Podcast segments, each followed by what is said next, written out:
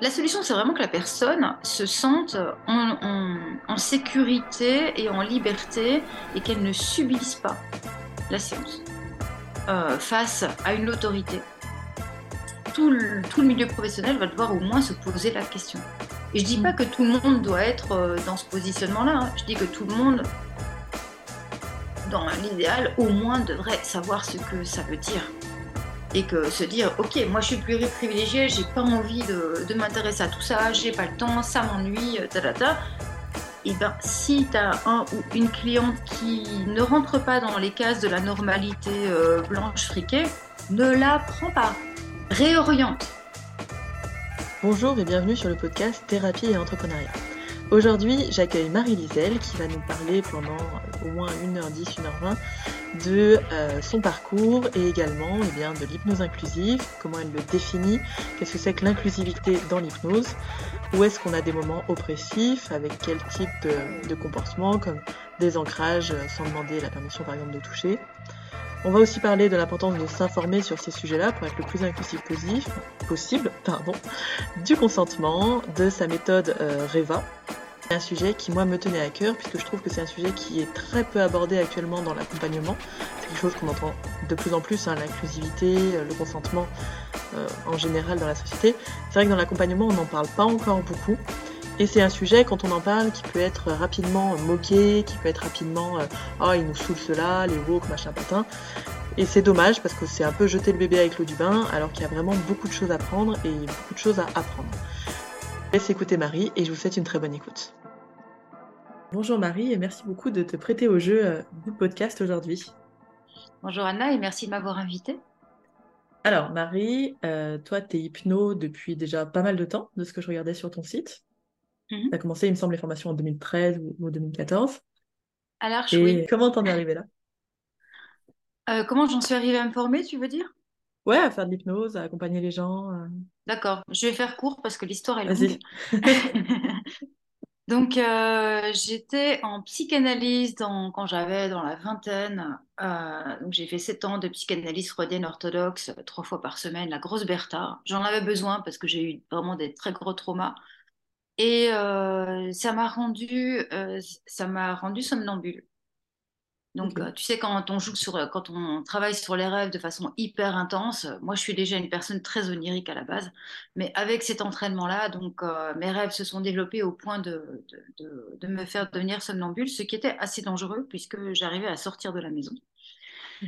Et euh, ma psychanalyste, comme toute bonne freudienne orthodoxe, m'a dit c'est le travail, il faut laisser faire. Je dis bah oui, laisser faire, mais enfin, moi, je me retrouve quand même en culotte sur la rue, quoi. Et donc, euh, je suis allée voir euh, le mari d'une de mes amies qui est, qui est euh, il est toujours pédopsychiatre hypno. Mhm.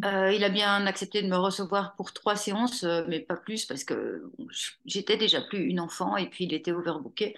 Et donc en trois séances, on a, on a géré complètement le somnambulisme. Ça s'est arrêté. Idem pour les cauchemars euh, qui, euh, qui étaient, que j'appelais des cauchemars corporels, puisque je bougeais, voilà, j'avais des hallucinations. Et euh, ça a été terminé. Donc ça a été assez miraculeux quand même. je me suis dit que c'était une méthode qui, qui était super intéressante et que j'allais y retourner. Donc j'ai attendu la fin de ma psychanalyse, c'est-à-dire quand même assez longtemps, donc 7 ans, pour, pour retourner sur, euh, sur les sites et voir, tiens, est-ce qu'il y a des dispo dans la région où j'étais à l'époque, en Belgique? Mais ce n'était pas encore très développé. Hein. donc euh, là, je parle d'il y, a, euh, y a 25 ans. il y avait très peu d'hypno et les hypnos que j'ai trouvés ne m'ont vraiment pas convenu. C'était de l'hypnose très dirigiste, un peu maladroite aussi. Hein, je m'en rends compte a posteriori. Et donc, ça m'a pas convenu. Euh, j'ai rué dans les brancards, j'y suis pas arrivée, j'en ai fait trois. Et puis, je me suis dit, bon, bah, tant pis, c'est que j'ai eu un coup de chance ou que c'était le moment. Euh. Ensuite, euh, dans la radio, j'ai fait un rêve éveillé qui m'a beaucoup plu et que j'ai présenté à mon producteur en disant, voilà, je veux mettre ce rêve en onde, c'est ma prochaine création radio, ce sera un 45 minutes, j'écris mon dossier, enfin, j'étais tout, tout feu, tout flamme. Il m'a dit, hop, hop, hop, hop, hop, il faut trouver un moyen que ce ne soit pas seulement un récit, mais que ce soit un peu plus fort que ça Est-ce que tu pourrais pas le faire vivre aux gens? Et là, je me suis souvenue de l'hypnose. Et donc, euh, je me suis tournée vers, euh, vers Internet pour essayer de trouver un, ou une hypno qui pourrait m'aider. Et figure-toi que je suis rentrée dans le groupe hypnose. À l'époque, c'était plus facile pour les non-hypnos d'y rentrer. J'ai mis une petite annonce et Antoine Garnier a répondu. Donc on a, euh, on a passé un peu de temps à discuter, à faire des expérimentations, et puis il a nouveau été occupé. Euh, et donc euh, voilà, j'ai dû chercher quelqu'un d'autre pour poursuivre l'aventure. Je suis tombée sur l'Institut Nouvelle Hypnose de Bruxelles. Mmh. J'ai suivi les cours d'Éric Merlot pendant un an et demi. Après, on a clashé. Et je, voilà, je suis partie et j'ai cherché pour continuer et j'ai trouvé l'Arche et je suis euh, arrivée à l'Arche à Paris où j'ai terminé, enfin où j'ai repris la formation euh, depuis le début, euh, que j'ai fait deux fois avec tous les retours, le cycle 1, 2, 3, jusqu'au maître Pratt. Et pendant tout ce temps-là, je disais non, je suis artiste et je travaille l'hypnose pour la création. Et puis petit à petit, je me suis rendu compte que l'accompagnement, bah, c'était aussi passionnant en fait que la création et que c'était comme de la création privée en fait. Donc, euh, je me retrouvais dans des univers euh, extraordinaires euh, et je prenais beaucoup de plaisir aussi à, aider, dans le sens, à accompagner des personnes à, sortir de leurs troubles. voilà. En comptant aussi que bah, moi, j'ai connu énormément de, problèmes, de problèmes quand j'étais petite. Hein, donc, donc euh, j'ai dû résoudre, mhm. j'ai dû intégrer plutôt, parce que c'est plus une intégration qu'une résolution pour moi, la, problématique traumatique. Euh, pas mal de choses. Je suis en thérapie depuis euh, plus de 30 ans là. Et, et donc, bah, comme par hasard, hein, comme par synchronicité, je reçois beaucoup de personnes qui, qui sont pluritraumatisées aussi de viols, d'inceste et ainsi de suite. Donc voilà, les deux se sont rejoints et je n'ai pas abandonné la création hypnotique euh, puisque j'en fais toujours moi-même. Je suis accompagnatrice de projets hypnotiques. Euh, le dernier qui est sorti euh, est une pièce de théâtre, Seuil, qui travaille sur l'hypnagogie, donc que j'ai accompagné sur plateau. puis il y en a d'autres, hein. j'ai des cinéastes, des scénaristes, une poétesse, une romancière, une musicienne, enfin voilà, je ne vais pas les citer tous. Et vous faites de la euh, création sous hypnose ça? Oui, ou bien je leur transmets des outils pour travailler sur leur hypnose euh, à, la maison, je veux dire sans moi. Mhm. Ou bien on travaille en direct euh, avec l'hypnose et la création, ou bien je travaille moi avec une équipe, comme j'ai fait par exemple pour Seuil. Bah, il y avait tous les performeurs, metteurs en scène, œil extérieur, assistants. Enfin, on était, je dirais, une quinzaine sur le plateau. Et là, moi, j'ai donné deux jours de workshop. J'avais déjà fait ça plusieurs fois euh, pour des créations théâtrales et j'adore ça en fait.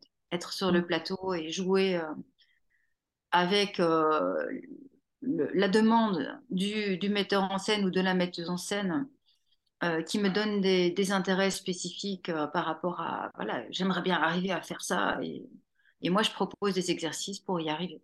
Par exemple, pour Seuil, on a beaucoup travaillé sur l'espace transitionnel quand je joue avec un objet, ça ne devient plus seulement un objet, c'est une porte vers, le, vers un autre monde.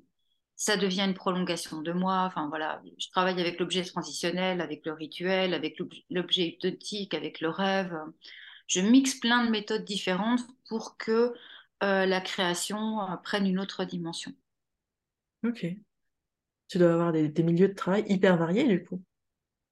Ben oui, de la scène en passant par le cinéma, en allant vers euh, la résolution, euh, intégration de, de traumas lourds. Euh, beaucoup de personnes aussi qui viennent chez moi parce que faisant partie de minorités. Minorité, voilà, j'ai beaucoup de personnes qui sont en, en questionnement de genre, par exemple, non valides, TDS voilà, donc euh, oui, c'est assez vaste, je dirais. Euh. Et puis bon, il y a le travail avec les chevaux aussi, euh, avec la nature. Donc il y, a vraiment beaucoup.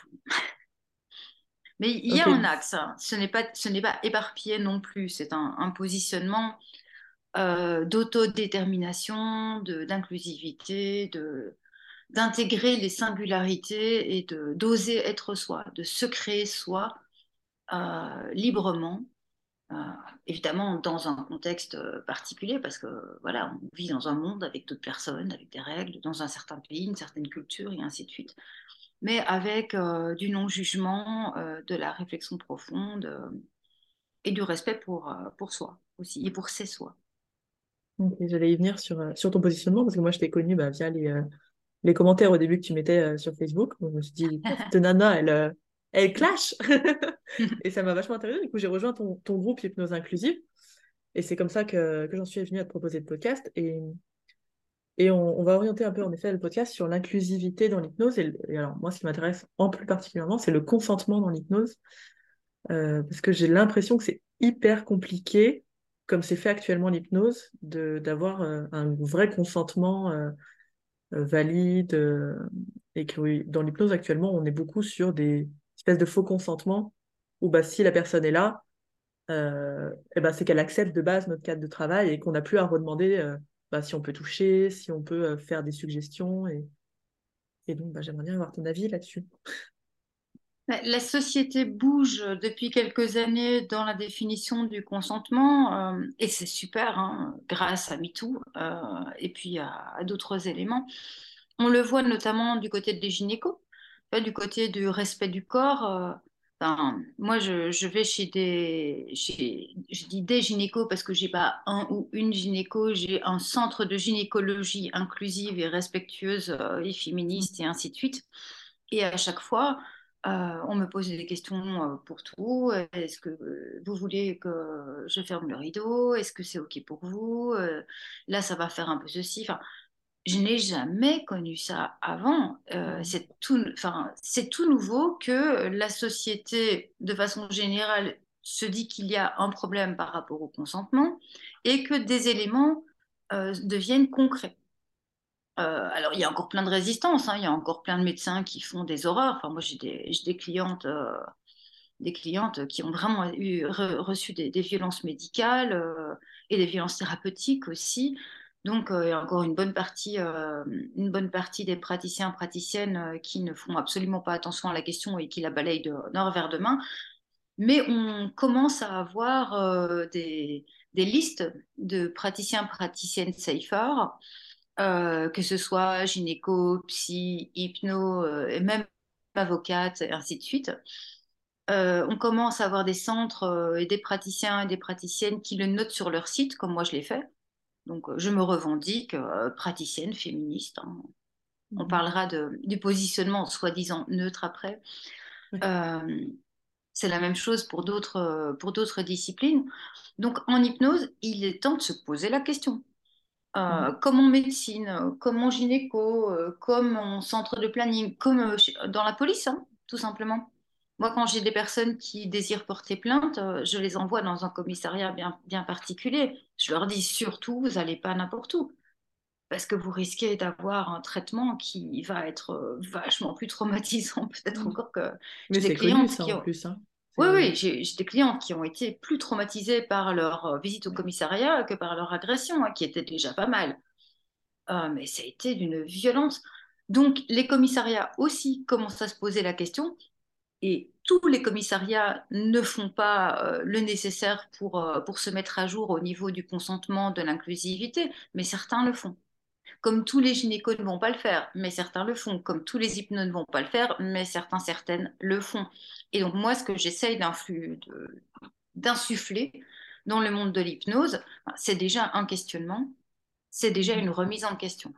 Et donc, tu m'as repéré sur le groupe hypnose, pour ne pas le citer, euh, où je tape du point. Pourquoi? Parce que la norme dans ce groupe est le non-consentement et la non-inclusivité et est euh, la blagounette euh, sexiste, raciste, grossophobe. aucun propos, aucun propos oppressif n'est relevé. Et quand je les relève, on me dit ouais ça va, la féminazie, t'as pas un autre disque. Mmh soit je me fais traiter de folle, soit d'hystérique, euh, soit euh, du fait que j'ai un disque qui tourne en boucle et que ça n'a rien à voir avec l'hypnose, parle un peu d'hypnose, t'as rien à faire là, enfin voilà. Mais c'est important que, la majorité des hypnos entendent au moins qu'il y a un questionnement. Moi, c'est mon but hein, quand j'interviens là, c'est de dire non, ce n'est pas normal. Non, on ne va pas faire comme si on n'avait rien lu, rien entendu, rien vu. Il y a un questionnement, il y a une remise en question, il y a une problématique à aborder. Maintenant, vous êtes d'accord ou pas d'accord, c'est encore une autre question, mais sachez qu'il y a une problématique et qu'elle va grandir. Comme les problématiques des autres métiers, hein, Mhm. puisque maintenant, euh, on a du MeToo cinéma, on a du MeToo hôpital. euh, le MeToo hypnose euh, ne va pas tarder. hein. Donc, euh, bah, parce que j'ai aussi euh, quand même pas mal de, de personnes qui m'écrivent pour me dire, euh, ben, je ne savais pas à qui le dire, mais euh, j'ai eu un problème. Il y en a hein, des problèmes dans des séances euh, avec des Ah bah oui, oui, oui, entre les hypnos qui se tapent leurs clients, euh, Euh, ou oui, qui... mais euh, non, non, oui, si, il y en a. du harcèlement, euh, des, enfin, des réflexions complètement contre-productives, des, enfin, des, des réceptions de, de récits aussi euh, avec de oui, mais enfin, est-ce que vous appelez ça viol? Bon, tu vois, comme les viols Ok. conjugaux, par exemple, il y a énormément de personnes qui ne savent même pas la définition de un viol conjugal. Pour beaucoup de, mecs euh, qui n'ont jamais entendu parler de déconstruction, bah, si tu es avec ta femme euh, depuis euh, pas mal de temps, que tu dors dans le même lit qu'elle tous les jours, qu'elle est à poil, bah, la pénétrer, en quoi ce serait un viol, tu vois. Euh, et quand on est hypno et qu'on reçoit quelqu'un qui vient en disant voilà j'ai un trauma et il s'agit de ceci et qu'on répond ouais bon, enfin bon, c'est quand même ton mec enfin tu vois. La négation de l'agression est énormément euh, enfin ça fracasse quoi. Mhm. donc voilà si j'interviens dans, dans ce genre de groupe ou bien en live aussi hein, je veux dire dans, quand je vais à une conférence à une réunion à une formation euh, je la ferme pas.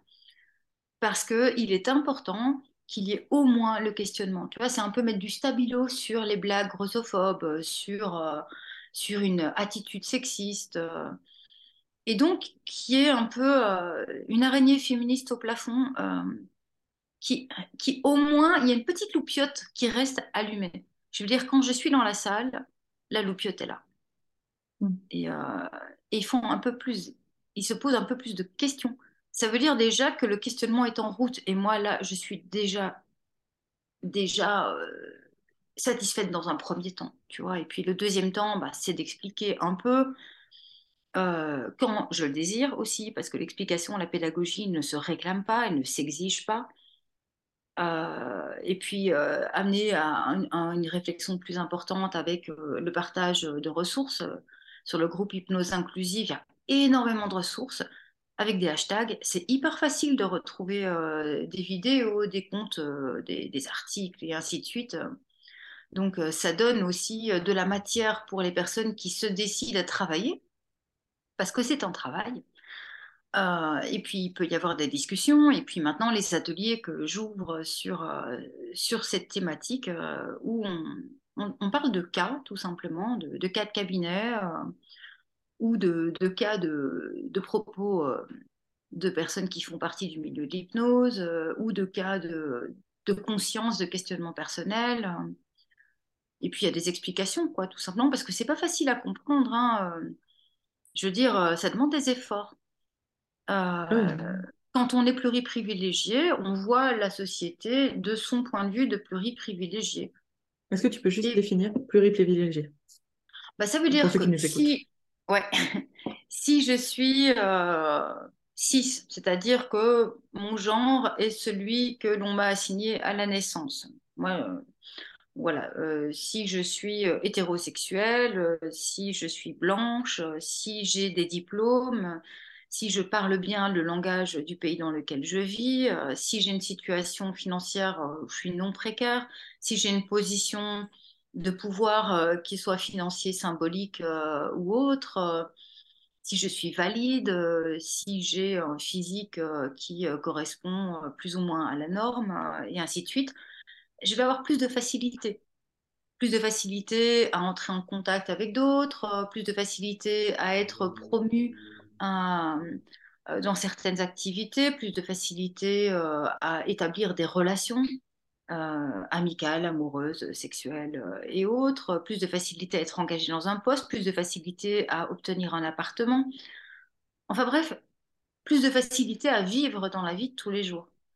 Euh, et donc, comprendre ce qu'est la vie euh, d'une personne qui a une oppression ou plusieurs oppressions, ce qu'on appelle l'intersectionnel, c'est une personne racisée, queer, donc je sais pas, par exemple, une personne racisée, euh, transfemme, euh, non valide et TDS, bah, elle va avoir euh, plusieurs oppressions qui vont se, où il y a une intersection. Et c'est pas du plus, c'est les intersections. C'est plus complexe que ça.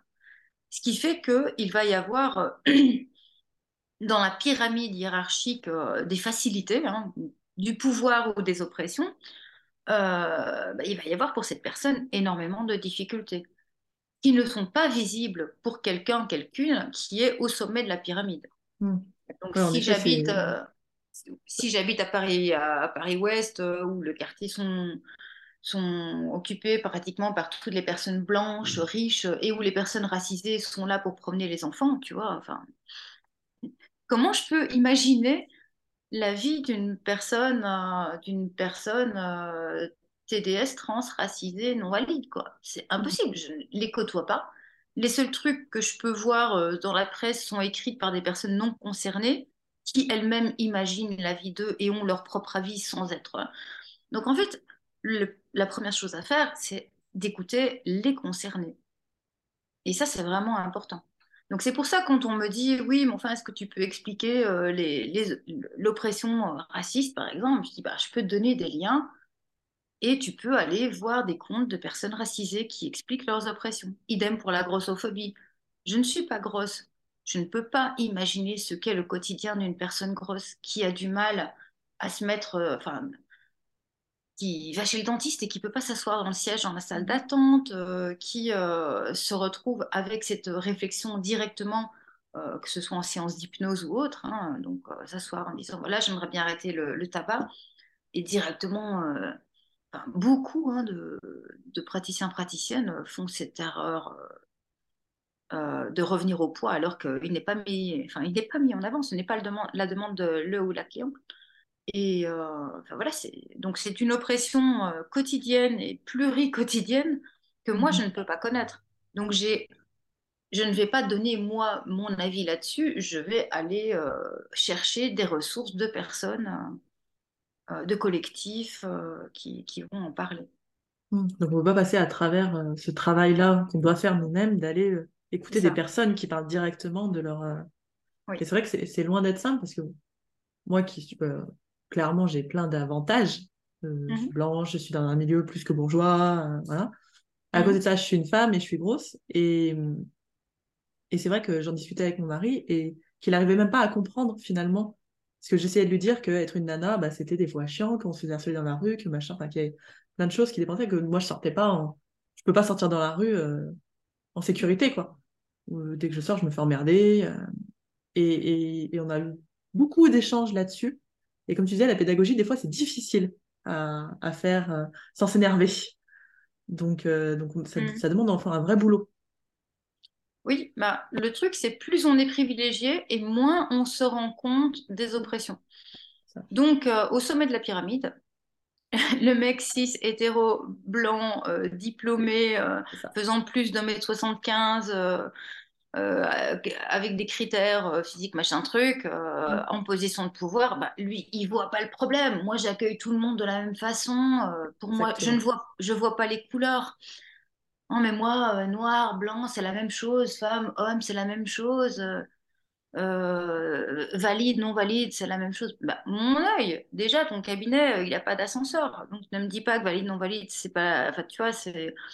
et puis, le truc de j'ai un ami noir, ou, ou bien de je peux pas être, je peux pas être sexiste, je suis mariée et j'ai deux filles. Non, mais attends, enfin, tu tu peux concevoir euh, ce qu'est la vie de tes filles ou de ta femme dans ton petit milieu privilégié, mais pas des femmes. Et euh, tu ne peux pas te mettre dans la position d'une femme. Donc, viens écouter et ne mets pas en doute la parole de celle qui, euh, qui parle. Voilà. Donc, oui, effectivement, c'est du boulot. Donc, quand je dis c'est du boulot, ça veut dire qu'il y a du temps, de l'énergie, du travail à faire et que on perd des privilèges en le faisant. Vous voyez un peu le calcul, euh, calcul. Ça donne pas envie.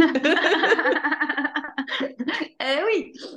Donc évidemment, euh, il est beaucoup plus simple de se serrer les coudes entre pluriprivilégiés pour dire non mais ça c'est les woke, euh, qui savent se faire foutre. Euh, nous, on n'a pas de problème, on est droit dans nos bottes, on rigole. Nous, on a de l'humour.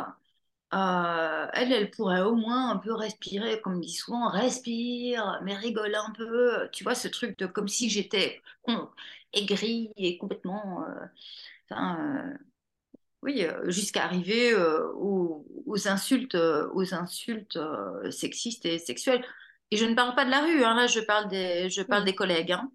Donc on est quand même loin dans ce truc-là. Enfin, la, dernière, quand on m'a fait une, une, blague en, me sous-entendant le par derrière, enfin, en fait on, me disait va te faire enculer. Hein. C'était ça le, c'était ça la blague. Oui, c'était le... tu ferais mieux de te faire baiser, ça te ferait du bien. Ouais, quoi. plus rigolote. Oui, dans un milieu de thérapeute. Donc, je reviens avec mon il est temps maintenant de au moins se poser la question et d'offrir des ressources euh, faciles d'accès.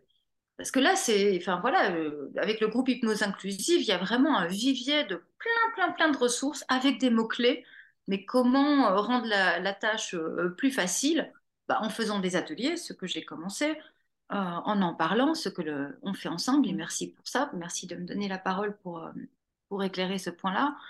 Euh, et puis petit à petit, ça, ça avance. D'autres praticiens, praticiennes osent le faire aussi. Et, ça, moi, ça me réjouit vraiment, vraiment, vraiment d'avoir des, des, personnes, des, des, jeunes praticiennes qui, qui disent bah, Moi aussi, j'affiche sur mon site mon, mon positionnement, euh, mon positionnement contre les oppressions, pour l'inclusivité, et je le fais avec un, article qui me dévoile dans mon positionnement perso, et je l'affirme, bah, plus on va être à, à, le faire, et plus au moins tout le, tout le, milieu professionnel va devoir au moins se poser la question.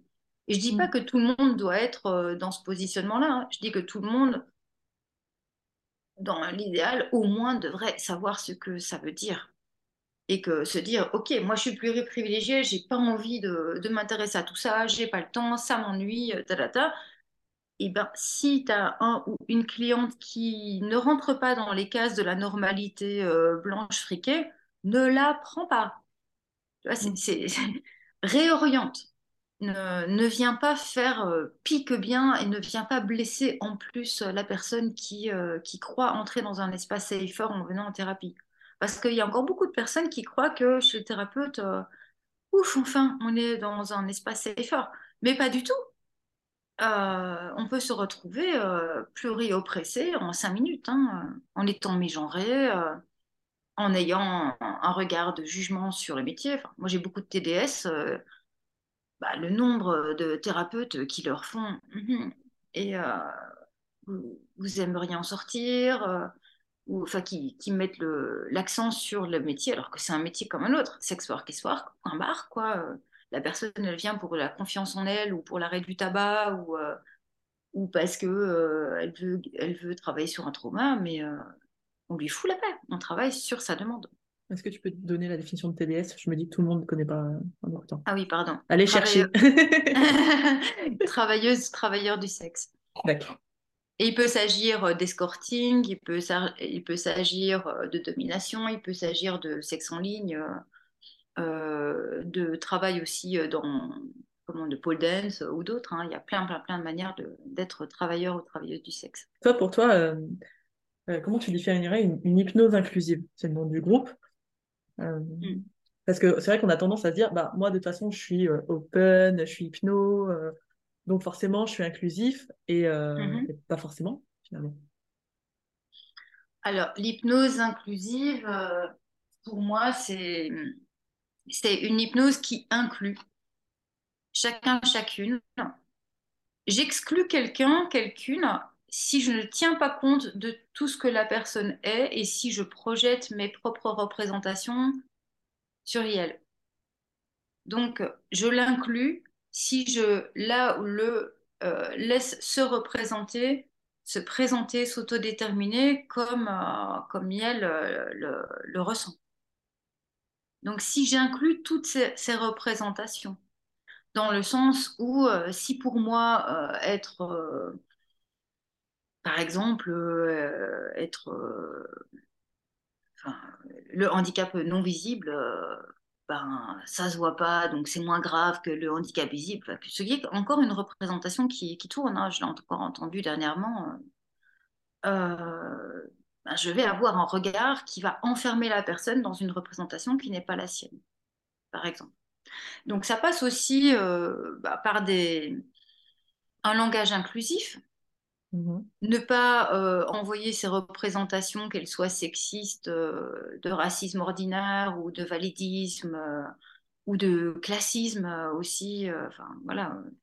Et on a énormément de représentations, de représentations oppressives cachées hein, dans, la vie courante. Il y, y, en a à tous les coins de rue. Hein. Dans une conversation de bar, si j'enregistre 5 minutes, je peux t'en souligner 10, hein, des oppressions cachées. Donc, dans l'hypnose inclusive, c'est déjà offrir un espace où il n'y a pas d'oppression euh, par des présupposés verbaux, euh, par, euh, déjà par le langage, par l'attitude, euh, par la blagounette, par des maladresses, ce qu'on appelle les maladresses, et je fais souvent ce geste des petits crochets, des petits guillemets quand, quand je dis ce mot-là, les maladresses, bah, c'est de la paresse, hein, c'est un manque de boulot qui fait que on oppresse, on violente des personnes parce qu'on n'est pas au courant d'éléments primordiaux pour la compréhension de leur univers. Donc il y a un B à bas à connaître. Le vocabulaire, par exemple. Si la mmh. personne euh, dit bah, mon pronom, euh, mon pronom c'est Yel, euh, je me représente comme, je suis ta ta ta ta, enfin, c'est important de, de, pouvoir respecter le vocabulaire que la personne invite. Comme les habitus aussi, je prends le mot de sociologie. Donc voilà, de ne pas heurter ce que la personne se ressent commettre, son autodétermination, par, par une attitude, par du langage, par des questionnements. ça, c'est la première chose. Après, c'est aussi euh, comment je vais euh, travailler avec mon outil hypnotique. Mmh. Euh, par exemple, euh, moi, ce qu'on qu'on a voulu parfois me faire euh, dans, dans des formations, et quelles qu'elles soient, hein, j'ai pas encore vraiment visité de, de, de formation où il n'y avait pas ce genre de choses, les ancrages. Donc, tu as mmh. les yeux fermés et tu as quelqu'un qui te tripote pour essayer de te mettre des trucs euh, qu'il a, où elle a décidé euh, à l'intérieur de toi par l'intermédiaire de ton corps. Non mais no way quoi. Donc euh, dans l'hypnose inclusive, euh, c'est la personne en autonomie qui va faire son travail en décidant de son ancrage, en s'ancrant elle-même, et ça marche. Hein moi, j'ai ma cliente euh, qui est euh, à deux mètres et je lui dis, ben, ce serait peut-être intéressant d'ancrer cette situation laisse son corps choisir un geste, euh, laisse son intuition trouver le geste qui convient, le mot qui convient, peut-être la respiration ou une image. On rassemble trois éléments au moins polysensoriels et puis on ancre. Et mes, mes accompagnés s'ancrent seuls, sans moi. Jamais je ne vais aller poser mes doigts sur un corps qui a les yeux fermés voilà. Et si je le faisais, parce que ça peut m'arriver une fois tous les X temps euh, euh, de toucher une personne, bah, je vais demander, non pas une fois en disant est-ce que je peux te toucher? Et puis imaginer que ce consentement est donné pour toute la séance, euh, bah non, parce que il est réversible le consentement et puis il est spécifique aussi. Il doit être éclairé aussi. Je peux te toucher, oui, mais où? Euh, J'ai essayé hein, quand même en formation de jouer le jeu pour voir ce que ça faisait mais euh, le toucher sur la cuisse, mm.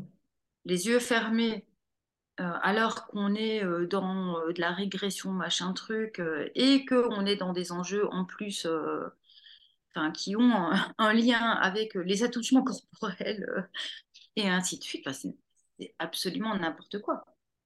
Euh, moi, je vais, je vais plus loin que ça. Hein. On ne me touche pas quand je suis en transe euh, sans mon consentement. Et euh, le consentement, il est donné de manière hyper spécifique.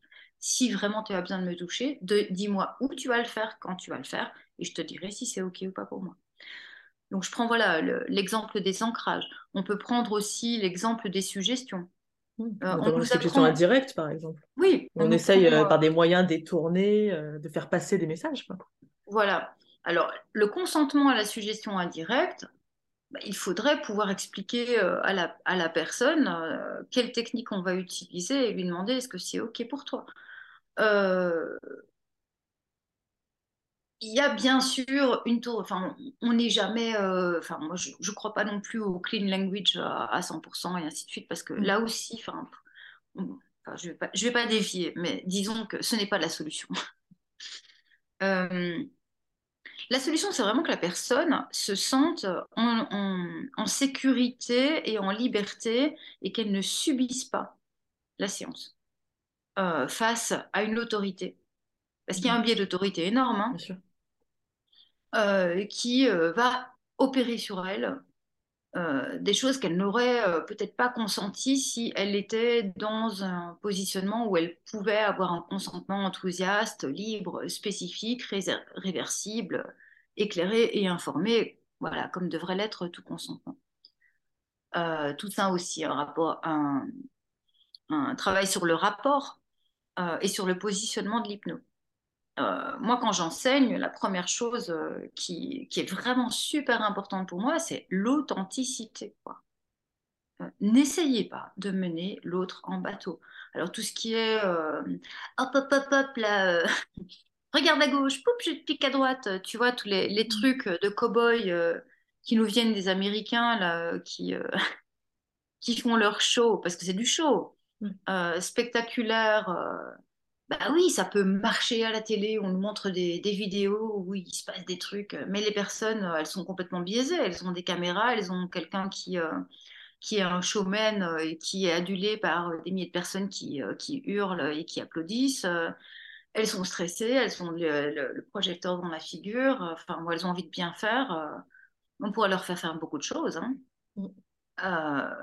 donc, attention de ne pas user d'un abus d'autorité euh, aussi dans le consentement. C'est pas parce qu'on dit euh, je vais vous toucher, hein, est-ce que vous êtes d'accord euh, bah, Si ça fait partie du, du, truc, oui, allez-y. et puis bon, on est parti pour, pour 20 séances où on ne repose plus jamais la question et où on fait n'importe quoi. Non. je vais vous je vais utiliser des méthodes qui, euh, qui vont implanter, euh, qui vont ouvrir les portes chez vous et qui vont implanter des idées que je pense être bonnes pour votre système, même si elles ne viennent pas de vous. Je vais vous implanter des solutions, mais euh, ce n'est pas les vôtres, mais ça devrait marcher. c'est compliqué. Alors, pour poser ce consentement-là, ce serait difficile aussi parce que les personnes, elles ne savent pas de quoi on parle. Elles vont dire, non, mais enlevez-moi ça, euh, je fume, vous m'enlevez la cigarette, ce serait parfait. Donc, euh, voilà, c'est difficile d'être dans une hypnose euh, inclusive qui accorde une grande place au consentement et ainsi de suite, mais c'est tout à fait possible.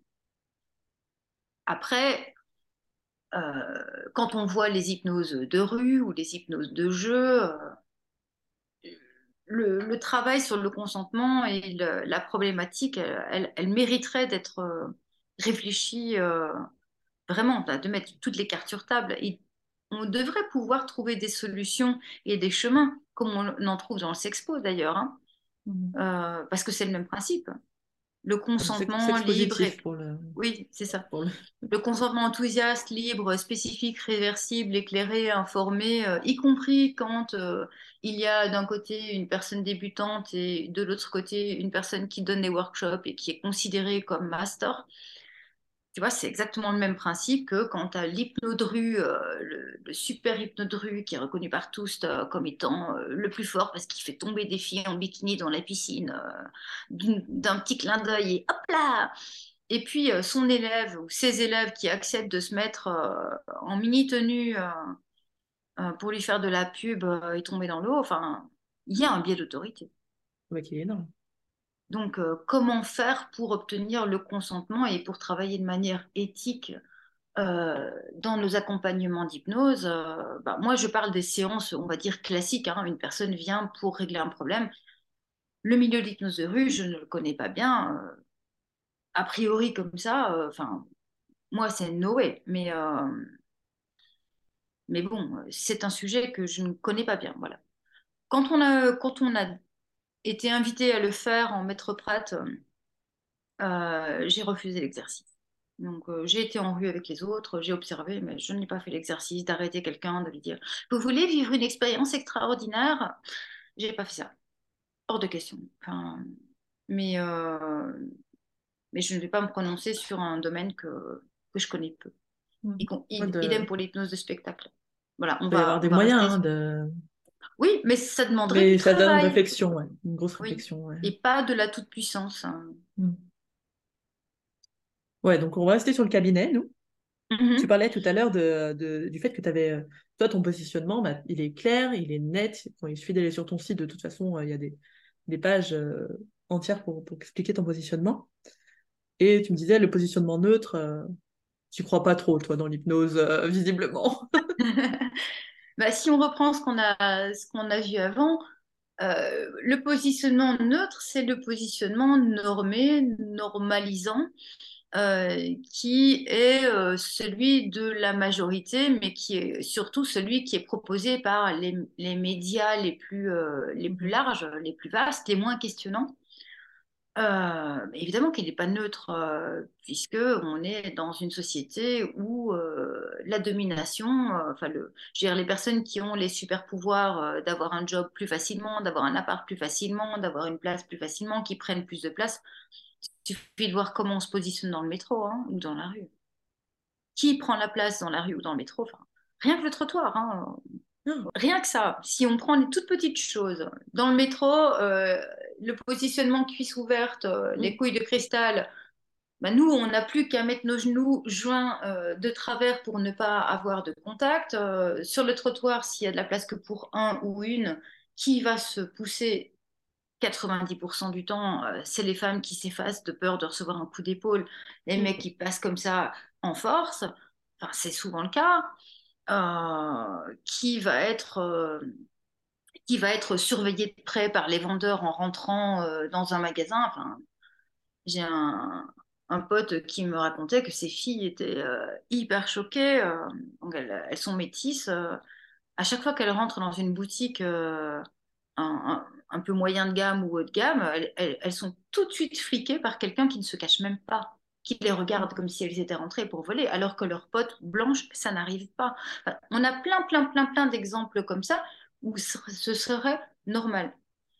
Euh, donc, la normalité, euh, la norme, le, le côté neutralité, pour moi, tout le monde est pareil. Ben, faudrait expliquer ça euh, à certaines personnes qui subissent. Enfin, viens expliquer ça à ma pote trans qui se fait tabasser euh, dans la rue à chaque fois qu'elle euh, veut sortir. euh, euh, Enfin, chaque fois qu'elle veut aller au cinéma, c'est super difficile. Elle tremble de partout parce qu'elle a peur de se faire agresser.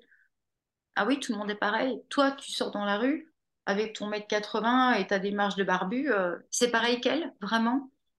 Tu vois, euh, non, c'est pas pareil. Donc tout le monde est pareil. Moi, je reçois tout le monde de la même façon. Mais non, tu peux pas recevoir tout le monde de la même façon. Et euh, le positionnement neutre, euh, euh, est, simplement une position, normalisante, traditionnelle, qui reprend toutes les valeurs de la tradition. Comment tu, comment tu différencies ça d'un position de non-jugement? Parce que moi, dans les deux, j'ai l'impression que les deux sont impossibles. Je me suis vue faire, moi, euh, mais dans des Mm. jugements de connasses, enfin, de, où je reçois des gens et où je me dis, bah oui, mais arrête de bouffer, quoi. Alors que je suis dans le même cas, hein. Euh, et je me suis vue avoir des, des réflexions internes où je me suis fait peur, une espèce Mm. de, d'automatisme. Alors, je les capte, hein, je les reprends, je travaille dessus, je vois machin, mais, mais comment tu, tu différencies ça, la position neutre, du position de non-jugement pour euh, qui soit plus inclusive? dans le, dans le fonctionnement, euh, donc je vais parler de ma manière de, voir les choses, qui est une proposition. Donc dans tout ce que je propose, on est dans des représentations, dans des propositions, pas dans des vérités. Dans- je parle des outils là. hein. Euh, pour moi, le plus important est de garder sa position méta allumée et la, la vigie aussi. Donc quand j'écoute quelqu'un, quelqu'une, si j'ai une pensée de ce type-là euh, qui arrive, je l'accueille. Je suis une personne, je suis pas un robot. Mhm. ma vigie me dit euh, attention, là tu es en train de, tu es en train de juger. Cette pensée jugeante, elle n'est pas rejetée, elle est juste mise de côté. On lui dit mais c'est pas ta place ici maintenant. Là tu es en séance, la personne, elle est accueillie dans l'espace-temps de cette séance avec sa problématique et euh, il n'y a pas à avoir de jugement par rapport à, ce qu'elle raconte. En revanche, il peut y avoir de la pédagogie parfois. On parle d'inclusivité. Donc, savoir ce qu'est un jugement, qui peut être aussi du comment euh, du mépris ou du sarcasme. Enfin voilà, cette position-là, elle n'a rien à faire dans l'espace euh, de la, de la séance, mais elle peut exister. Tu vois, enfin, on, ne me verra pas la vidéo, mais j'ai mhm. un, espace devant moi et je mets mon jugement à côté. Je ne le vire pas, je ne l'écrase pas, je le mets à côté. Il ne fait pas partie de l'espace de la séance, mais il existe. Mais je ne le laisse pas rentrer dans l'espace de la séance. Je le mets à côté.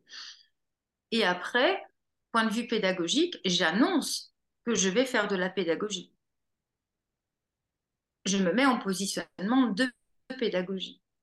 Donc je quitte mon écoute, euh, mon écoute euh, euh, active, neutre, ainsi de suite, en disant là, il serait peut-être intéressant de voir comment certaines personnes voient, le, voient tel ou tel sujet et, et de, voilà, de, voir la thématique que tu annonces d'une autre manière. Donc, certaines personnes dont les groupes peuvent s'appeler comme ci, comme ci, comme ça, donner euh, quelques mots-clés, pourraient voir la situation de telle manière. Ce n'est pas mon point de vue, c'est le point de vue, par exemple, euh, des féministes intersectionnelles.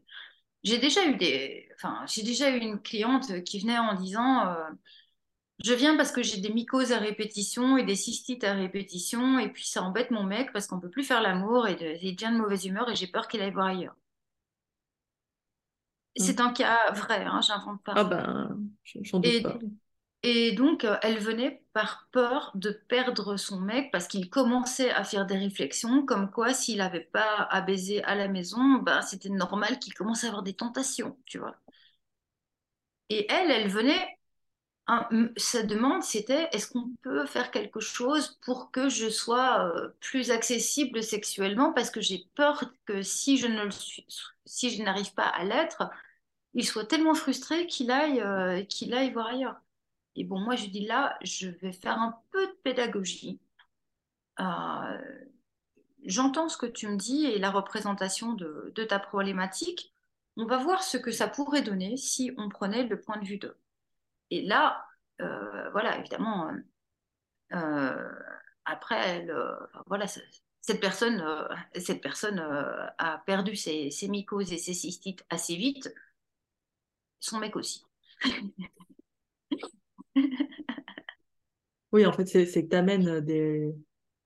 Oui, par la pédagogie, tu, tu montres qu'il y a d'autres mm. façons de voir, que d'autres groupes de mm. personnes peuvent voir la chose autrement. Et après, c'est à la personne finalement en autonomie de choisir la vision qui lui correspondrait le plus euh, et, oui. c'est pas une vision imposée quoi. Oui. Et là, ça fait ah oui, ok. Donc en, fait, je me sens coupable de ne pas être euh, de ne pas être euh, ouverte à la pénétration. Tu vois, on va dire ça comme ça. Hein. Alors que j'en ai pas envie, hein, mais je me sens coupable de ne pas donner cette, euh, ce, droit de consommation à mon conjoint euh, et j'ai peur de, et ça devient, mon corps est en train de se défendre d'une agression parce que moi, je n'y arrive pas psychologiquement. J'ai intégré que dans la norme, quand on est en couple, c'est normal de passer à la casserole tous les soirs.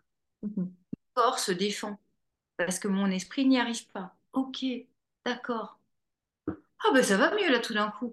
Et, euh, et ça va très vite. Mm. J'en ai eu plusieurs. Hein, les mycocystites, euh, la plupart du temps, euh, voilà, c'est l'insight arrive de ah c'est pas ma faute en fait. C'est euh, la norme. J'ai intégré, j'ai introjecté la norme patriarcale alors qu'il y a une autre manière de voir les choses et cette autre manière me rendrait libre et propriétaire de mon propre corps. Mon corps, mon choix, ça existe c'est possible. Il y a des gens qui vivent comme ça. Ah ben youpi.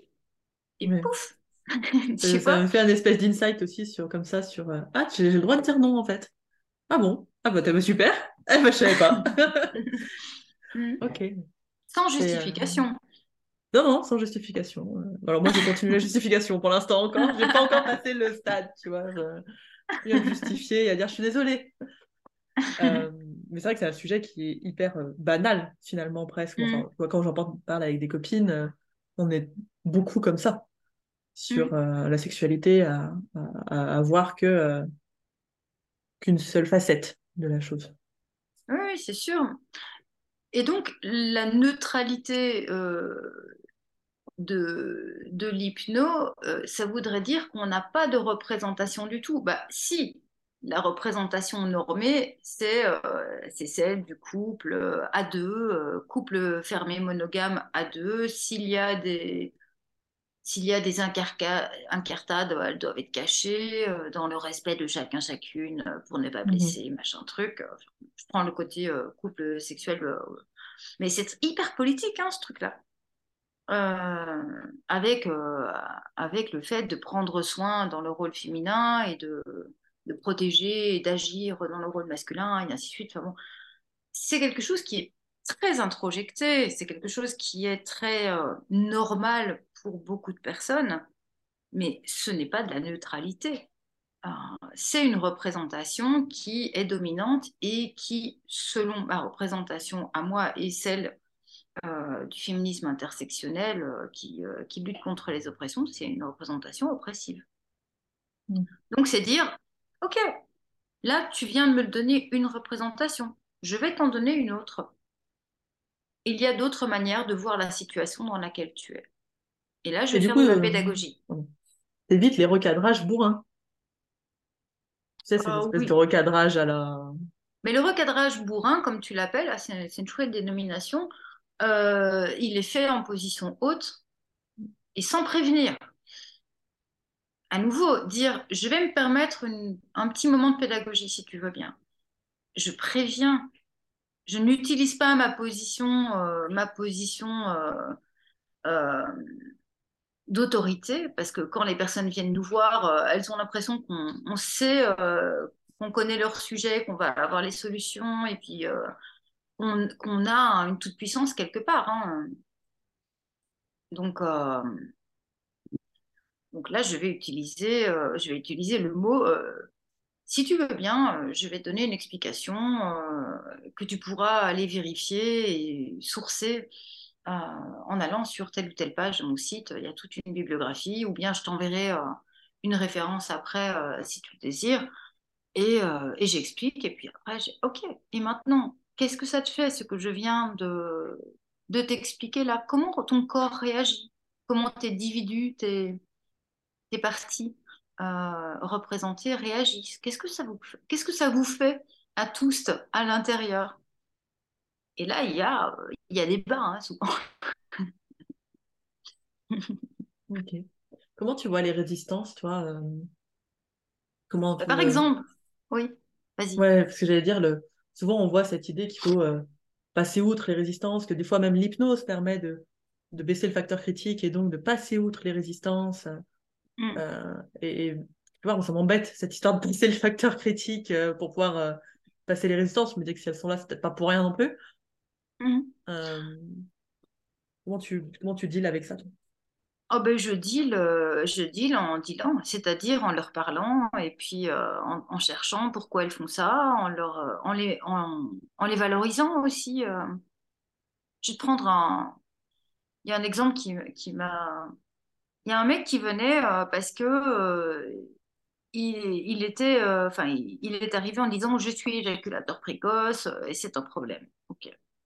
On travaille, euh, on travaille sur, euh, sur le sujet et il est en négociation de partie avec son sexe euh, qui lui explique qu'en fait, il a besoin d'être, de se sentir en sécurité, il a besoin d'être, d'a- d'avoir du temps. et- enfin, bon, voilà. et, et il y avait un oui, mais quand même, qui revenait toujours d'une autre partie qui était l'introjection. De la version euh, de la virilité hétéropatriarcale, hein, tout simplement. Oui, mais quand même, euh, euh, pour, être un, pour être un mec, pour être un bon amant, pour être reconnu, pour être valorisé, pour se sentir bien, le oui, mais quand même arrivait tout le temps. Mais au lieu de passer la résistance en balayant le oui, mais quand même, on l'a invité évidemment à venir, à venir discuter.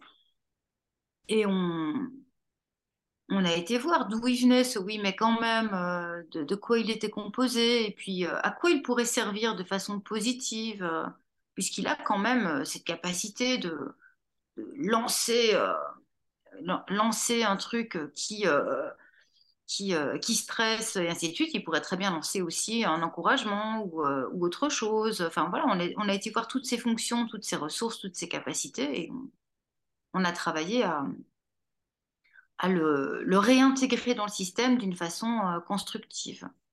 Donc, moi, je ne bazarde jamais, je ne cherche pas à contourner et surtout, euh, je ne trompe pas. Je ne, je ne joue pas à qui perd gagne euh, et à, à touk touk touk, je passe quand même.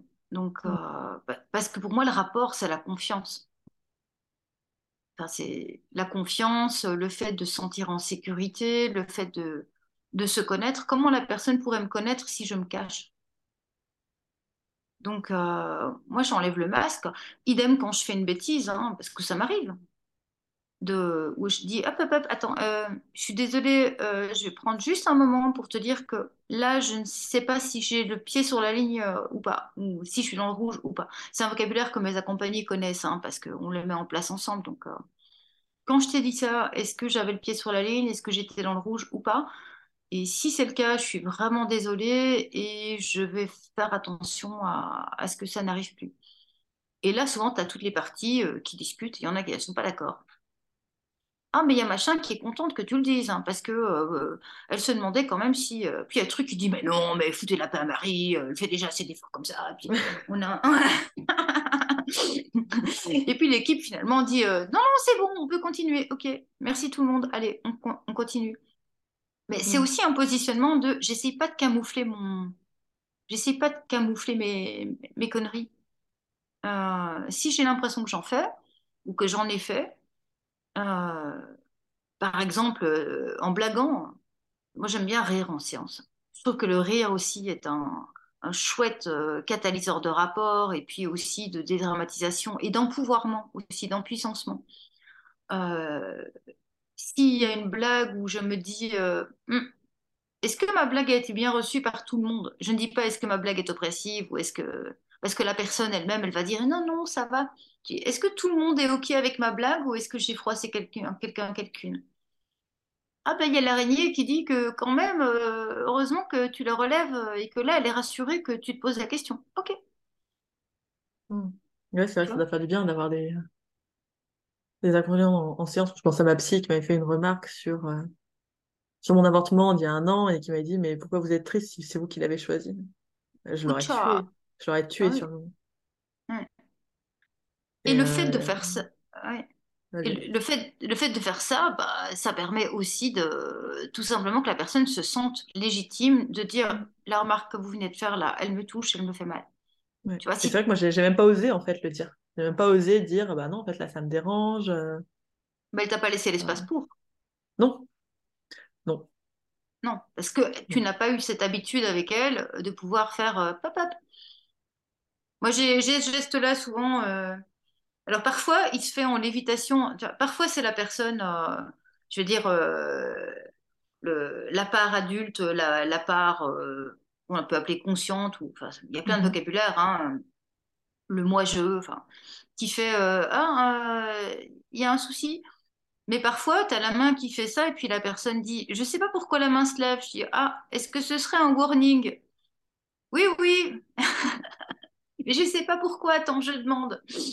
Et donc, on a l'évitation avec le doigt qui, euh, qui arrive et quelqu'un a un warning à dire, mais le, moi-je conscient, il ne sait pas ce que c'est. Donc, il faut après aller chercher, mais qui a lancé le warning euh, et euh, C'était pourquoi? Ah, c'était ça, ok. Je note. Si c'est bon, le doigt peut redescendre. Pouf, ok, on continue. ce qui permet une sacrée connaissance de soi, finalement, en tant que, client, patient Mais c'est ça, qui est important, euh, c'est d'acquérir une autonomie euh, suffisante dans l'éclairage de, de soi-même et dans la gestion de ces différentes, euh, de ces différentes fonctions, quelle que soit la représentation qu'on utilise. Hein. Moi, j'utilise la représentation en système, système déployé quand il y a trans et refermé quand on est dans, dans la vie dite matérielle. Bon, évidemment, il y a plein d'intermédiaires, hein. c'est mm. pas c'est un spectre et pas comme d'habitude. Hein. Tout est un spectre en fait, hein, au lieu d'être du on-off. Et dans, ce, dans cette représentation que, que j'utilise, euh, bah, j'invite à acquérir les outils d'éclairage de soi, les outils de management intérieur, euh, qui peuvent être euh, métaphorisés sous plein de, sous plein de, représentations différentes. Hein. J'ai une cliente qui a une entreprise avec différentes salles, euh, un technicien, une secrétaire, une gestion de machin, et on descend dans les différentes salles pour voir.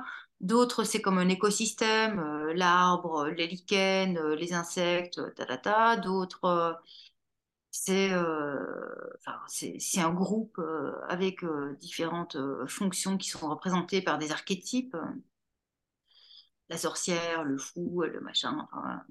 et on, travaille avec, euh, avec le groupe. Euh. Moi, j'en ai plusieurs persos aussi, tu vois. Bah, on voit Renard derrière. J'ai des représentations qui sont, euh, qui sont animales, j'ai des représentations qui sont archétypales. mais c'est des outils, tout ça. Hein. Ce ne sont pas des réalités vraies, scientifico, machin truc, mais elles deviennent réelles à force de les utiliser et elles servent évidemment euh, à aller plus vite, plus loin, euh, bah, comme, euh, toutes les, comme tous les champs transitionnels, quoi, mm. entre. C'était, j'allais dire, sur le, ça me faisait penser, tu sais, moi j'accompagne beaucoup les débutants, et une de leurs grandes peurs, c'est c'est de ne pas plaire en séance, ou d'être dans l'échec en séance, et donc ils font tout. Pour euh, surtout pas qu'en face on leur dise bah non ça ça me va pas et je me dis que finalement en faisant ça on ferme des portes à la personne de lui permettre euh, bah, de mm. s'énerver contre nous ou de ou d'être contre ce qu'on est en train de faire ou de, bah, de mm. juste de ouais, d'être là quoi oui parce qu'on a on, a la fonction de la pédagogie on a la fonction euh, de la technique hein, donner des outils mais on a aussi la fonction euh, bah, du relationnel qui se rejoue. Et si la personne n'a jamais l'occasion d'exercer euh, des émotions euh, et, d'éclairer son système interne en éclairant la situation, par exemple, j'ai une cliente qui souvent, je dis souvent parce qu'elle est en début de travail par rapport à ça, me dit Ah là là, mais je suis gênée de te dire ça. J'espère que tu vas pas te moquer de moi et, me, juger. Et elle me sort le même truc à, chaque fois, mais c'est son système. Et donc je lui dis, ok, tu te rends compte que ton scénario intérieur est de nouveau en train de se rejouer. Oui, oui, je sais. Mais n'empêche que je le ressens. Je dis, ok, bah, autorise-toi à le ressentir et puis vois ce que ça fait quand tu me racontes ce que tu me racontes et qu'est-ce que tu lis sur mon visage, qu'est-ce que tu projettes et puis voilà. Et on repart avec ça. Mais euh, si j'étais sans cesse, si je lui avais dit, mais non, bien sûr que je ne te juge pas, euh, mais je ne l'autoriserais pas à faire ça. Mm. je, dis, ok, là, tu es en train de rejouer le scénario de la peur du jugement de l'autre, hein, euh, comme où je l'invite à, le dire elle-même. Hein, je, ne le dis pas moi-même, mais je l'invite à le dire elle-même. Mm. Elle, connaît la musique hein, maintenant. Et, et, donc, à projeter ce qu'elle a projeté sur moi, mais à analyser sa projection. Et donc, on a un double, on a un double jeu, puisque à la fois, euh, elle, vit son émotion de peur du jugement et ainsi de suite, et à la fois, on est complice dans l'analyse de cette peur du jugement. Tu vois, et, donc, elle peut rejouer des choses euh, et petit à petit arriver à de la confiance, quoi. Confiance pas seulement euh, dans le rapport thérapeutique, hein, mais aussi confiance dans le fait que ben, c'est possible de dire des choses à quelqu'un, quelqu'une, euh, et de d'éclairer la peur du jugement et de la calmer en l'éclairant. Mm-hmm.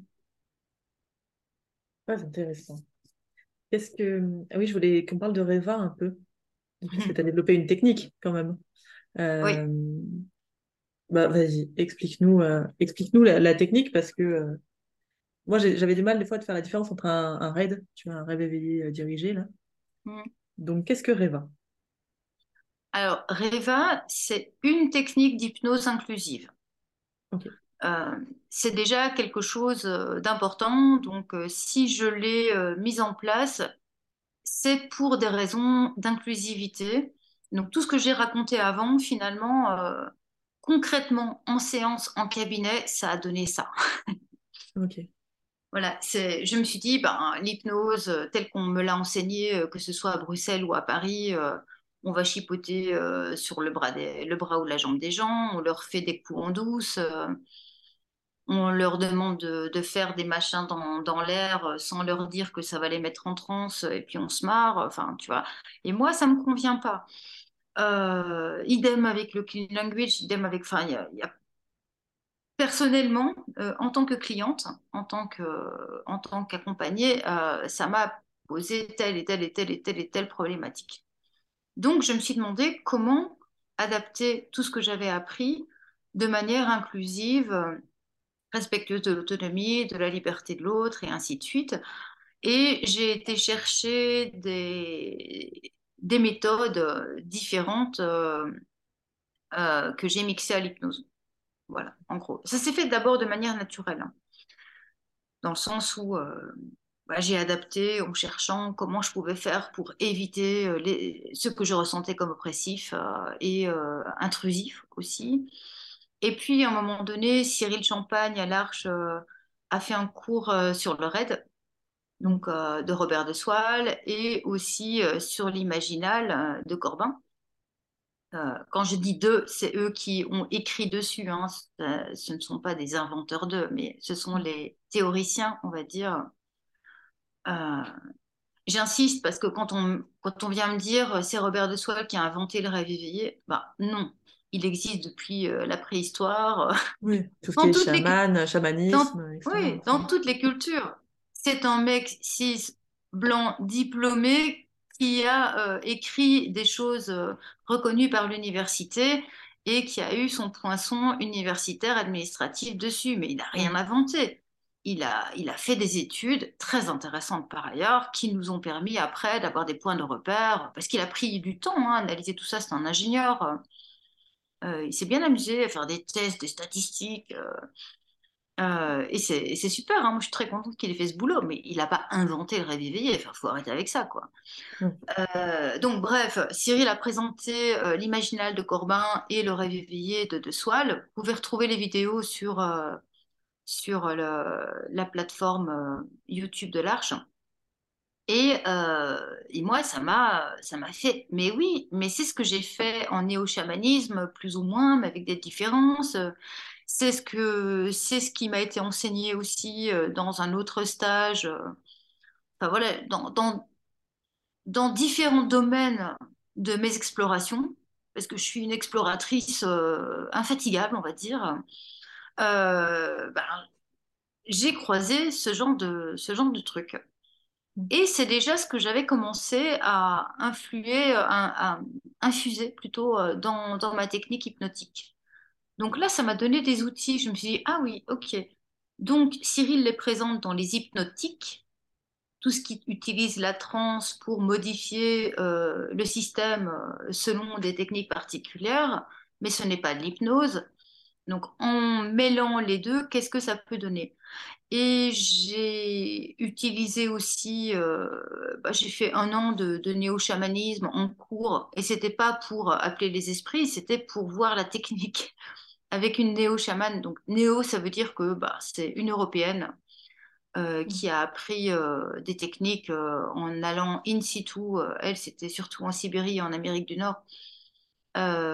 Donc faire des stages avec des personnes concernées, on va dire, mais qui a européanisé le truc et donc qui l'a structuré avec un vocabulaire et, et des pratiques qui correspondent à, à ce que l'on est, nous, ici en Europe.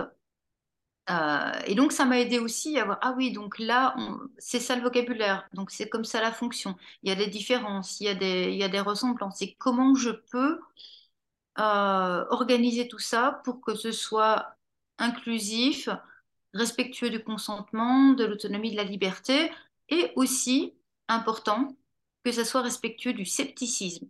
Parce que ça, c'est un, c'est un autre de mes mots-clés auquel euh, je tiens énormément. Donc, euh, on ne bloque pas les croyances. Euh, et ça, c'est vraiment important de, de, se dire, on ne sait pas si c'est euh, enfin, je sais pas, moi, quand on, les, personnes se réveillent en me disant Oh là là, mais est-ce que tu crois vraiment que euh, ce qui vient de se passer, ça s'est passé à un autre niveau, euh, machin truc? Mm. Je dis Bah, nous, ici, on travaille avec le psychisme. On est en endo. On travaille avec ton système psychique et tes représentations.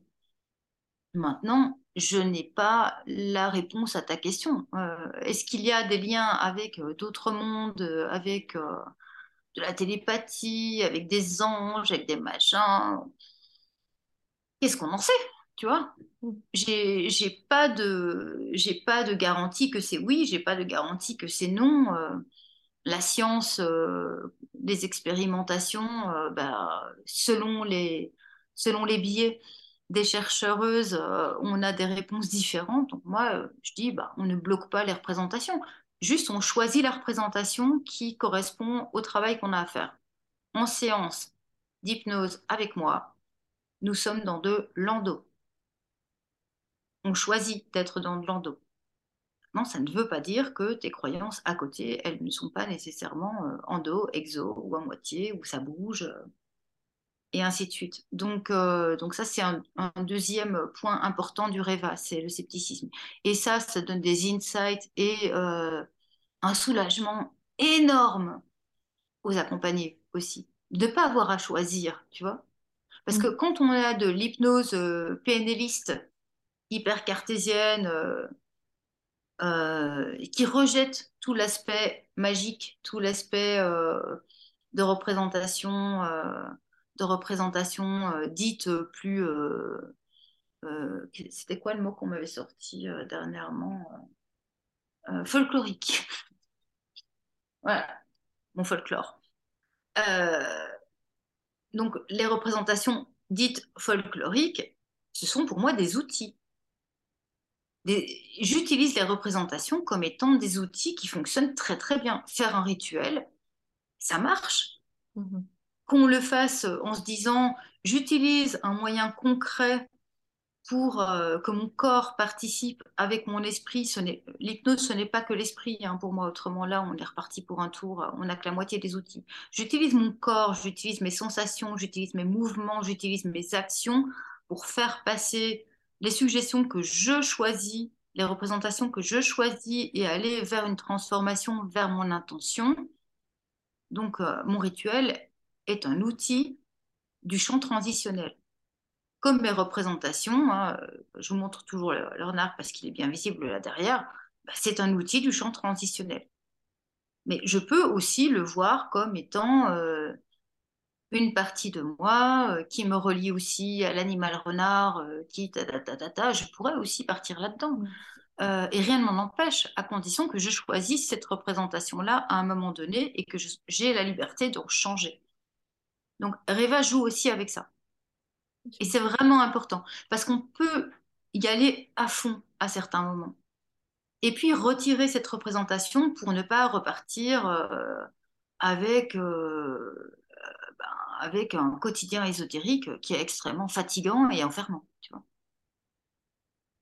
Je prends un exemple. Euh, par exemple, si on fait un travail avec les arbres, j'explique qu'on peut, on peut envisager le travail comme étant j'envoie ma question à une surface de projection et en tant qu'objet transitionnel, cette surface va me permettre d'avoir le rebond de ma projection et de, enfin voilà, c'est un travail entre moi et moi qui, qui utilise une surface de projection. L'arbre euh, est là pour euh, incarner un symbole d'enracinement, mmh de verticalité et ainsi de suite, mais tout se passe dans ma tête si tu veux. Mais je peux aussi euh, prendre la représentation de l'arbre est un être vivant qui est relié par les racines et radicelles, mais aussi les mycéliums des champignons, euh, euh, qui fait partie du grand tout, et ainsi de suite. Et je vais m'adresser à une partie du vivant qui n'est pas moi, et me laisser relier avec elle pour avoir des réponses qui sont dans le plus grand que moi. Mhm. Pourquoi j'aurais à choisir? Je fais l'exercice en ouvrant mes croyances. Ce qui me met dans une transe plus profonde aussi. hein. Et après, quand je ressors de là, j'ai mes réponses, je remercie, je ferme mon espace d'expérimentation, je replie mon système en gros. hein. Mhm. et je peux reprendre euh, mon positionnement euh, qui me convient. Euh, pour moi, celui qui me convient à moi, c'est le positionnement sceptique. Je ne sais pas si l'arbre a une conscience et s'il m'a envoyé des messages moches, un truc, ou si c'est juste dans ma tête. Je m'en fous. J'ai eu mes réponses et je suis contente d'avoir été euh, là avec euh, tout ce qui m'entoure. Je remercie ce qui a travaillé sans savoir très bien de quoi il s'agit. Ok. Ouais, c'est outil très complet, Réva. Que ce soit technique, que ce soit posture, que ce soit euh, lien. Oui, oui. Et, euh, et aussi auto-outil, puisque avec les accompagnés, je finis par leur apprendre l'autorêve, Ok. Qui est quand même vachement intéressant. On est comme dans l'auto-hypnose, mais avec euh, puis euh, la création de, rituels, euh, enfin la, le questionnement avec différentes méthodes, et on invente à chaque fois. Ça, c'est important aussi. Il n'y a pas de, de carte à mettre sur la table. Et je sais que les stagiaires réclament toujours des cartes. On veut des protocoles avec des 1, 2, 3. Voilà, on m'a déjà dit, oui, mais est-ce que tu pourrais pas nous donner des exemples de... Non, vous allez les utiliser euh, comme, euh, comme le 3 bis. euh, tu vois, oui, alors dans, ce cas-là, on utilise le 2, le 2A euh, parce que tac, tac, tac, avec des critères de... C'est exactement l'inverse de, de ce que je désire transmettre. C'est s'adapter au plus près de la personne et surtout lui permettre d'aller chercher ce qui lui convient en l'accompagnant, en lui donnant les outils, en lui donnant de la sécurité et, euh, en ne prêchant pas pour une représentation ou pour une autre, euh, et en y allant dans la complicité et le jeu. Et la personne va sortir avec les représentations qui lui conviennent, avec les outils qui lui conviennent, et va pouvoir euh, se baser sur des, sur des trucs qui, qui ont déjà été testés en séance, mais après aller plus loin. Et j'ai souvent des personnes qui reviennent en disant, ouais, euh, j'ai fait fait la tâche, hein, mais j'ai pas pas fait comme on l'avait dit. Euh, j'ai un peu changé. Je dis, ouais, très bien, explique-moi. Bah oui, parce que quand j'ai commencé ceci, j'ai senti que, donc j'ai fait autrement, et finalement c'était super. Mais il me reste quand même un questionnement. Et on repart alors en séance avec ça. Ok. Est-ce qu'on peut repartir sur ce questionnement? Qui a ce questionnement à l'intérieur? Ah ben là, euh, j'ai un gargouillis dans le ventre qui me dit que c'est très bien, mais que euh, ça ne prend pas en compte la digestion. euh. Ok, allez, on repart là-dessus. Donc c'est un, c'est un questionnement perpétuel, euh, sur mesure, et ce n'est pas moi qui invente. Moi, je donne l'élan de la créativité. C'est un peu mon, euh, c'est un peu mon, mon rôle général, hein, aussi quand je suis en- quand je donne des formations pour les hypnos. euh, la plupart des personnes viennent chercher euh, bah, comment on fait pour rester créative euh, et, et pour oser euh, ouvrir euh, et pour ne pas être collé au protocole en ayant peur de mal faire euh, et pour euh, savoir que, euh, que ce qu'on fait, c'est, c'est pas si mal. Moi, j'appelle le suffisamment bon. Je reprends la, la formule euh, des mères suffisamment bonnes. C'était Mm. Freud, je crois, ou qui avait lâché ce truc-là. Donc euh, voilà, l'hypnose suffisamment bon. Ben, c'est celui qui ne fait pas de grosses conneries qui, euh, qui peuvent euh, blesser et qui donne suffisamment de, d'ouverture d'espace-temps, d'outils, de sécurité pour que les choses puissent se faire. On peut faire des petites conneries, hein. Moi, j'en fais, je les, je les vois. Les- je veux dire, l'éclat de rire de trop qui, euh, qui n'a rien à faire là, euh, la petite remarque euh, de Ah ouais, t'as là, qui, bon, qui a, dont on aurait pu se passer, et même parfois la distraction parce que le système surchauffe et que il y a deux minutes où on, on prend un peu le, de la, de la hauteur pour, et puis on revient en, en étant plus. Et donc parfois on manque une partie de l'info. bah oui, mais c'est suffisamment bon pour que la personne puisse, en toute sécurité, en toute liberté, en toute autonomie, en toute euh, autodétermination, en toute inclusivité, en tout consentement, en toute euh, créativité, euh, voilà, j'essaie de mettre tous les mots-clés, en tout scepticisme aussi, créer ce qui, ce qui est important pour elle et juste, surtout par rapport à ce qu'elle est ou ce qu'il ou elle est profondément. Quoi. Ok, bah, merci beaucoup Marie pour tout ça. J'ai regardé vite l'heure, ça fait déjà 1h20. On discute, ah, ça passe ah vite. Euh, donc, tu as la formation REVA euh, début juin à Bruxelles. J'imagine que tu en auras d'autres. Euh, et puis, il y a surtout les petits ateliers sur hypnose inclusive qui ont commencé, qui sont une fois par mois. donc, je vous invite vraiment à, aller sur ce groupe, rien que pour, bah, pour vous ouvrir l'esprit, pour vous questionner. Il y aura plein de choses, plein de ressources, comme tu as dit. Tu allais dire quelque chose? Oui, et puis j'ai envie, j'ai envie de parler de, de ce stage qui me réjouit chaque année. Euh, donc la traversée avec les chevaux. Euh, à laquelle je tiens vraiment beaucoup, euh, donc qui se passe au centre Imala en Lozère, chez Nathalie, chez Nat. Ses quatre chevaux, son chat, son chien, la rivière, la forêt, et c'est une traversée euh, en cheval miroir. Donc, euh, les, chevaux utilisent leur euh, potentiel par rapport au fait de, voir chez, l'humain ou chez le chien ou chez, enfin, dans n'importe quel être, de détecter les signes de quelle humeur, quelle intention on a à l'intérieur, puisque ce sont des proies à la base. Et donc, on peut être en, en chant transitionnel hyper profond et très très beau. Euh, avec les chevaux, et puis on travaille en rêve éveillé. Il y a des arbres euh, immenses, il y a la rivière, euh, et on, on, emmène un, groupe à la découverte de soi pendant neuf jours, avec le rêve éveillé, l'hypnose, le rituel, les chevaux, et puis la vie de groupe aussi. Et c'est un, stage que j'adore et que je fais chaque année. Donc voilà, c'est en août. Génial. Découverte de soi, par le cheval, par le rêve éveillé. Top. Mm. Ok. Tu avais d'autres choses dont tu voulais euh, parler, que j'aurais oublié dans les questions euh? Non, non. Par rapport aux propositions, il y a aussi euh, l'accompagnement artistique. Hein, où je, fais des, workshops pour l'instant uniquement à Bruxelles, mais je fais de l'accompagnement artistique individuel ou à la commande aussi. Mm-hmm. Il y a des ateliers, il y a des ateliers sexpo, des ateliers queer, mais ça c'est à Bruxelles aussi, ou bien à la commande s'il y a des groupes qui sont intéressés. Euh, ouais, qui voudraient se former euh, en France ou n'importe où, euh, si vous êtes un certain nombre, n'hésitez pas, j'imagine, à t'écrire. Oui, c'est ça. C'est quoi, c'est, quoi le meilleur moyen de te joindre? Le mail. Le mail, très bien. Je mettrai le mail alors dans la description. merci. merci, merci énormément Marie d'avoir pris ce temps avec nous. Je te remercie aussi. À bientôt. À bientôt. Merci Marie pour ta pédagogie, pour le temps que tu as passé à nous expliquer tout ça. C'était un plaisir de te recevoir sur le podcast. J'ai mis tous les liens dont vous pourriez avoir besoin euh, en dessous dans la description, comment vous pouvez travailler avec Marie, comment vous pouvez la joindre, et j'ai également mis les cours sur l'imaginal et le rêve éveillé de Cyril Champagne dont elle parle dans la vidéo. Travailler avec moi, c'est le site anna-galet.com.